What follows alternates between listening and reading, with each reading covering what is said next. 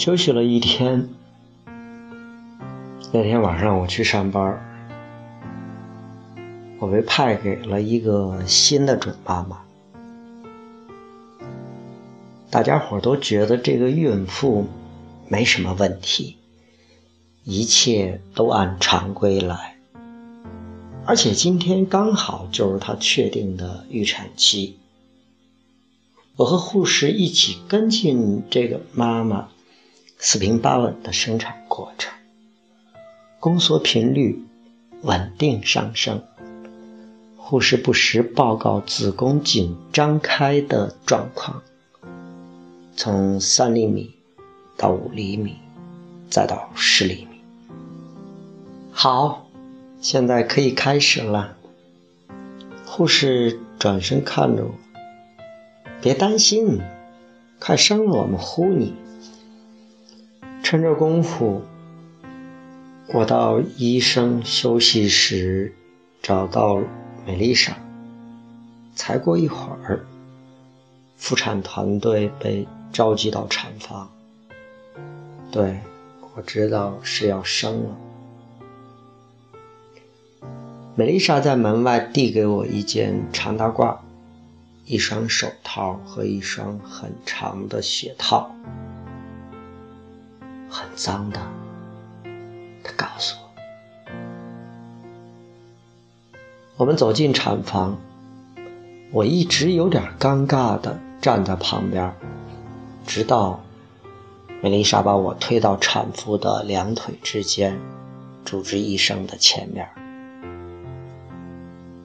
使劲儿，再来一遍，就像刚才那样，不过不要尖叫了，护士。在不断的鼓励着产妇，尖叫当然停不下来。很快，血和其他不明液体也随着尖叫一起喷薄而出。看来，清晰整齐的医学图表完全无法表现自然的天性。生命的诞生也是一样。我越来越意识到，清楚的意识到，在病房里真刀真枪的学做医生和在教室里做医学生，受到的是完全不同的教育。读书和做选择题，完全不像身负重任。采取行动，你也许很明白，自己要头脑清醒，往外拉孩子的头，好让肩膀一起出来。但真正干起来又是另一回事儿了。万一我拉的太狠了呢？突然，我脑子里就响起了一声咆哮，那会造成无可挽回的神经损伤。产妇每使劲儿一次，宝宝的头就出现一点儿，但歇口气的间隙又缩回去了。每次往外三步，缩回两步，我等待着。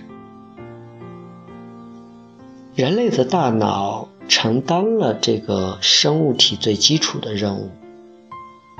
而生育实在是一件危险的事儿，就是这样的大脑想出了镇痛和分娩部门、子宫分娩和心率监测、应激膜外麻醉和紧急剖腹产这样的主意，同时，也是因为这样的大脑。以上我说的这些都有必要进行。我一动不动地站着，不确定我该干些什么。主治医生口头指导我，伸手抓住露出的头，接着产妇再次使劲儿时，我轻轻扶住宝宝慢慢钻出来的肩膀。哦，是个个头挺大的女孩，胖乎乎的，浑身湿透了，至少是昨天晚上那两个小鸟一样的宝宝的三倍大。美丽莎夹住脐带。我伸手剪断，宝宝睁开眼睛，张嘴哇哇大哭。我又抱了他一会儿，感觉他实实在在的存在。接着把他抱给护士，护士把他抱到了妈妈的身边。我走到等候室。把这个好消息告诉了产妇的家人，聚集在那儿的一大家子十几口人全都欢呼雀跃，一阵纷乱的握手和互相拥抱。我这会儿就像个伟大的先知，从山顶带回了新契约的欢乐消息。刚才生产带来的一切肮脏和混乱顿时消失了。站在这里的我，刚刚抱过这个家庭的最新成员，她也许是这个男人的侄女，也许就是那个女孩的表妹。回到产房，我兴高采烈地跑到梅丽莎身边。嗨，梅医生，昨晚的双胞胎怎么样了？你知道吗？他的脸色瞬间暗淡下来。昨天下午，A 宝宝去世了，B 宝宝坚持了不到二十四小时，在接生。刚才那个宝宝的时候也走了。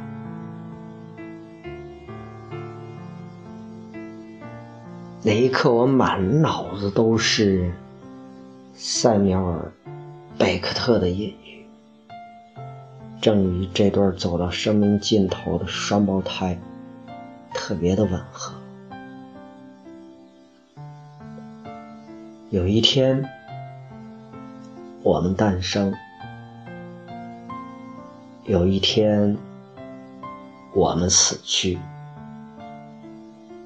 同样的一天，同样的一秒钟，他们让新的生命诞生在坟墓上。光明只闪现了一刹那，跟着又是黑夜。而我现在就站在掘墓人的旁边，他的工具是医用的钳子。这些生命究竟有什么意义呢？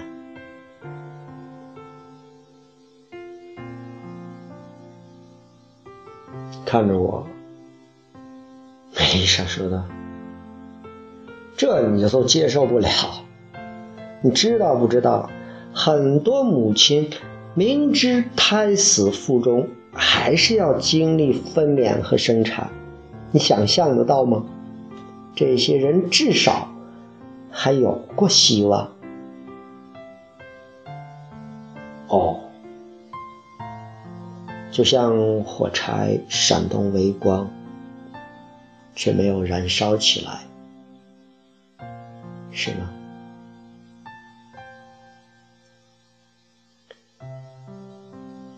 五十三号病房里，母亲在咽气，父亲眼眶通红，泪水默默滑落。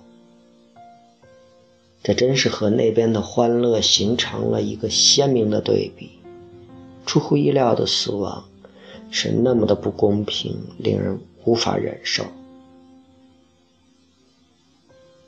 这时候，作为一个旁观者，一个站在对面的人，你能去劝他们一些什么呢？亦或者说，你能说得出什么安慰的话呢？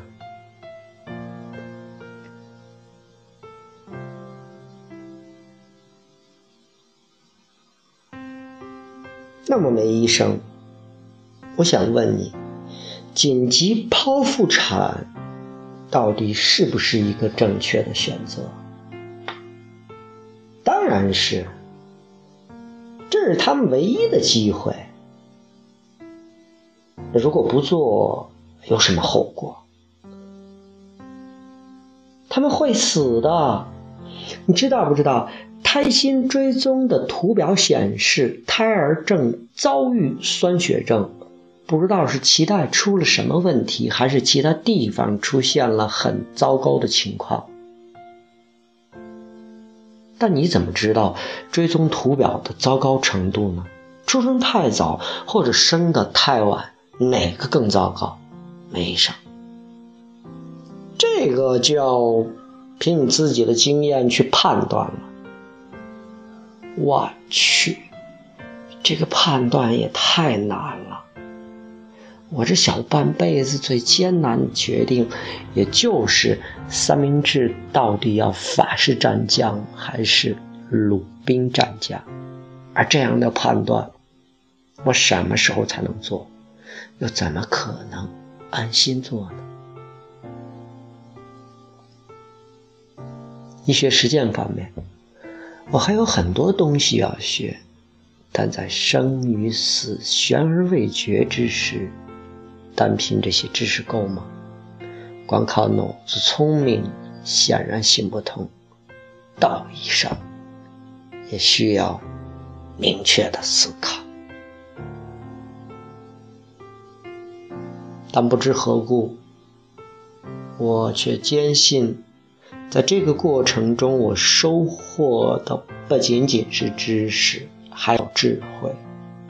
毕竟，一天前我刚刚迈入医院大门时，生与死还不过是抽象的概念而已，而现在，我已经近距离的直面而至。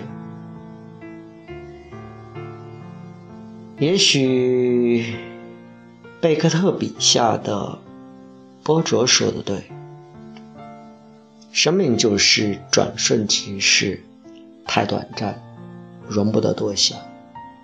但我必须集中精力去扮演好迫在眉睫的角色，一心一意投入到死亡的全过程中。对，我就是那个拿着钳子的。掘墓人。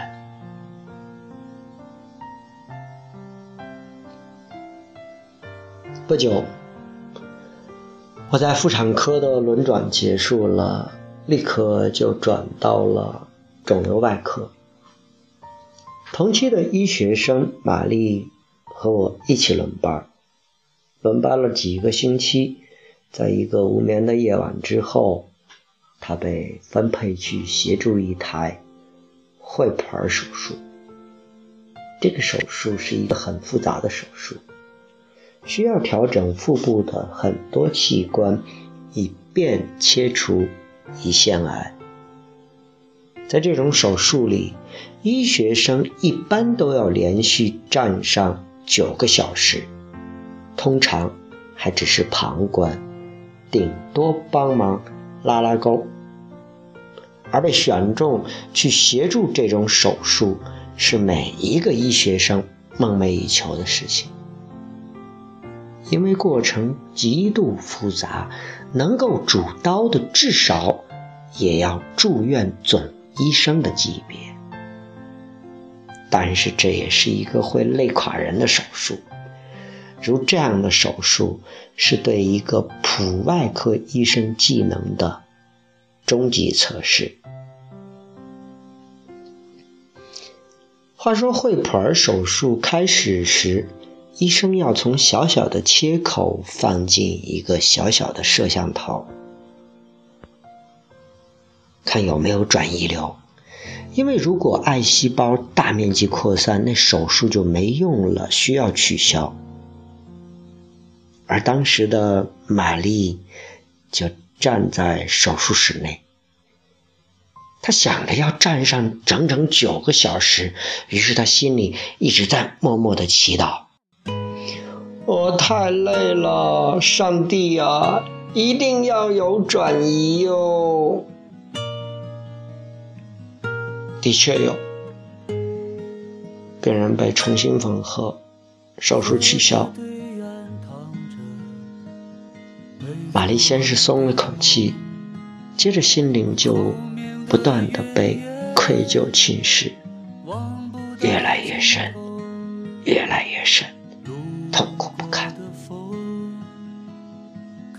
他冲出了手术室，站在走廊里哭。这个时候，我想他需要的是一个倾诉的对象，而我恰好就出现在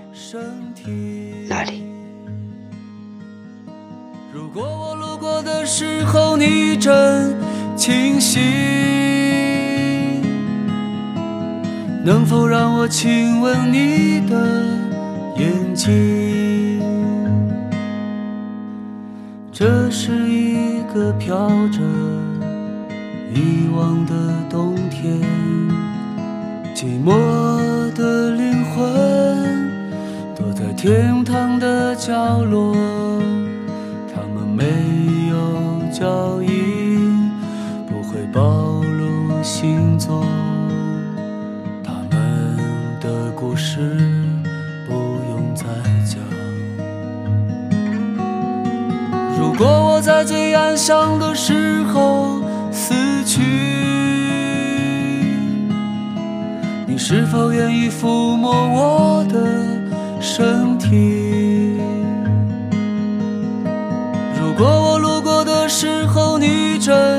清醒，能否让我亲吻你的眼睛？